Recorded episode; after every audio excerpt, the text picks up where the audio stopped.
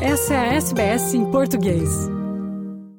O ministro da Gestão de Emergências da Austrália, Murray Watt, diz que militares foram mobilizados para ajudar nos esforços de recuperação em áreas devastadas por tempestades e inundações no sudeste de Queensland. Isso porque o governo estadual percebeu que seus recursos não estão sendo suficientes. As tropas da Força de Defesa Australiana foram enviadas para todo o estado enquanto as autoridades continuam a trabalhar para restaurar energia em cerca de 11 mil residências, algumas delas no escuro desde o Boxing Day. Centenas de estradas de Queensland danificadas pelas inundações também permanecem fechadas e as fortes chuvas contínuas representam maior potencial para deslizamentos de terra e de detritos. Embora o Biro de Meteorologia diga que o pior da tempestade já tenha passado, é, é provável que haja ainda chuvas fortes e intensas na maior parte do estado hoje e as condições permanecem perigosas.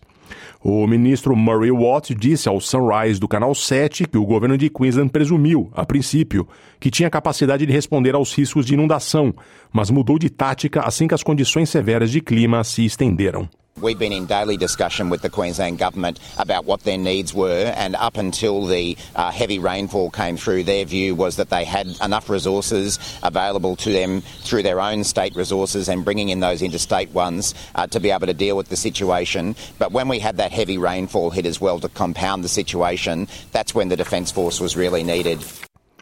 Uma mulher morreu e uma criança foi resgatada depois que ambos foram pegos por uma corrente no mar na costa norte de Nova Gales do Sul. A mulher de 50 anos nadava com um jovem membro da família ontem à noite em Park Beach, em Coffs Harbour. Os serviços de emergência foram chamados à praia por volta das 17 horas, informados de que a dupla havia sido, arrastada para o mar. A criança foi trazida em segurança para a costa, enquanto a mulher foi encontrada inconsciente na água pouco tempo depois. A morte da mulher representa ao menos o 36º afogamento na Austrália desde o início do verão, após um período particularmente mortal entre o Natal e o Ano Novo. Nos Estados Unidos, a presidente da Universidade de Harvard, Claudine Gay, renunciou após repetidas acusações de plágio e também críticas sobre seus comentários sobre o antissemiti antissemitismo no campus. Ela anunciou que deixa o cargo seis meses após o início de seu mandato, afirmando que ficou claro que é do interesse da universidade que ela volte a exercer a função de docente. O fato ocorre na esteira de uma campanha de um acusador não identificado que forneceu 47 exemplos de suposto plágio da doutora gay, de acordo com o New York Times. A decisão também surge depois de uma tensa audiência no Congresso no mês passado, onde ela disse que os apelos para o assassinato de judeus eram abomináveis, mas há de se checar se estes apelos violam o Código de Intimidação e Assédio de Harvard. Seus comentários suscitaram dúvidas sobre a sua capacidade de combater o antissemitismo no campus e geraram campanhas online que a universidade disse em um comunicado que assumiram a forma de, entre aspas, vilificação repugnante, em alguns casos racista. Todas as 379 pessoas a bordo de um avião da Japan Airlines escaparam da aeronave em chamas após uma colisão com outro avião da Guarda Costeira no aeroporto de Haneda, em Tóquio, que matou cinco dos seis tripulantes da embarcação menor. Imagens ao vivo da emissora pública NHK mostraram que o avião pegou fogo por volta das 18 horas na horário local na noite passada, enquanto derrapava na pista o avião. Vídeo compartilhado nas redes sociais mostra os passageiros gritando dentro da cabine enfumaçada do avião e escapando por um escorregador de evacuação. O diretor executivo da Japan Airlines, Noriyuki Aoki, disse que começou a investigar as circunstâncias do acidente. At the moment, we understand the accident happened on the runway. We are checking whether permission for landing was given by the airport control center, and we're looking into communications that were exchanged, because those could have had an impact on the accident.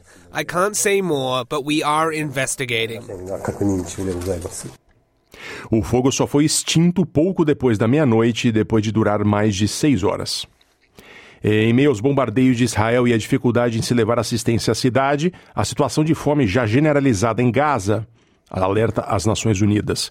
Quem traz as informações é Mayra Lopes, da ONU News de Nova York. Nesta terça-feira, a Agência da ONU de Assistência aos Palestinos e o Programa Mundial de Alimentos alertaram para a ameaça da fome e de doenças em áreas densamente povoadas em Gaza, para onde milhares de pessoas fugiram da violência no norte e centro do enclave. Em meio a relatos de contínuos bombardeios em cidades do sul, foram registrados confrontos diretos no terreno e o lançamento de mísseis durante a noite por grupos armados palestinos contra Israel o PMA destaca que todos sofrem com a fome. Bem mais de um milhão de pessoas agora buscam segurança na já superlotada cidade de Rafa, no sul, com centenas de milhares dormindo ao ar livre, com roupas inadequadas para se proteger do frio. Crianças desnutridas estão em risco particular e os trabalhadores humanitários da ONU alertaram que metade da população de Gaza está passando fome.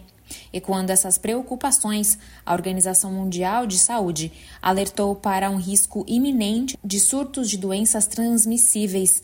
Desde meados de outubro, houve 179 mil casos de infecção respiratória aguda, 136,4 mil casos de diarreia em menores de 5 anos, 55 mil casos de sarna e piolhos e 4.600 casos de icterícia. Desde os ataques terroristas, os confrontos na faixa de Gaza e os ataques das forças israelenses já deixaram mais de 22 pessoas mortas, principalmente mulheres e crianças, segundo autoridades locais de saúde. Da ONU News em Nova York, Mayra Lopes. No Brasil, um relatório do Ministério da Fazenda sobre o ano de 2022 aponta que os 10% mais ricos do país concentraram 51% da renda naquele ano. Quem traz as informações é Gésio Passos, da Rádio Nacional de Brasília. Relatório do Ministério da Fazenda mostra a desigualdade na distribuição de renda e da riqueza da população brasileira. O estudo analisou dados das declarações de imposto de renda de 2021 e 2022. A pesquisa indica que os 10% mais ricos concentraram 51% da renda total do país em 2022. Já a metade dos declarantes, que representa as pessoas com menor renda, detém 14% do total de ganhos. Em relação à riqueza, que soma bens e direitos declarados no imposto de renda, a concentração é ainda maior.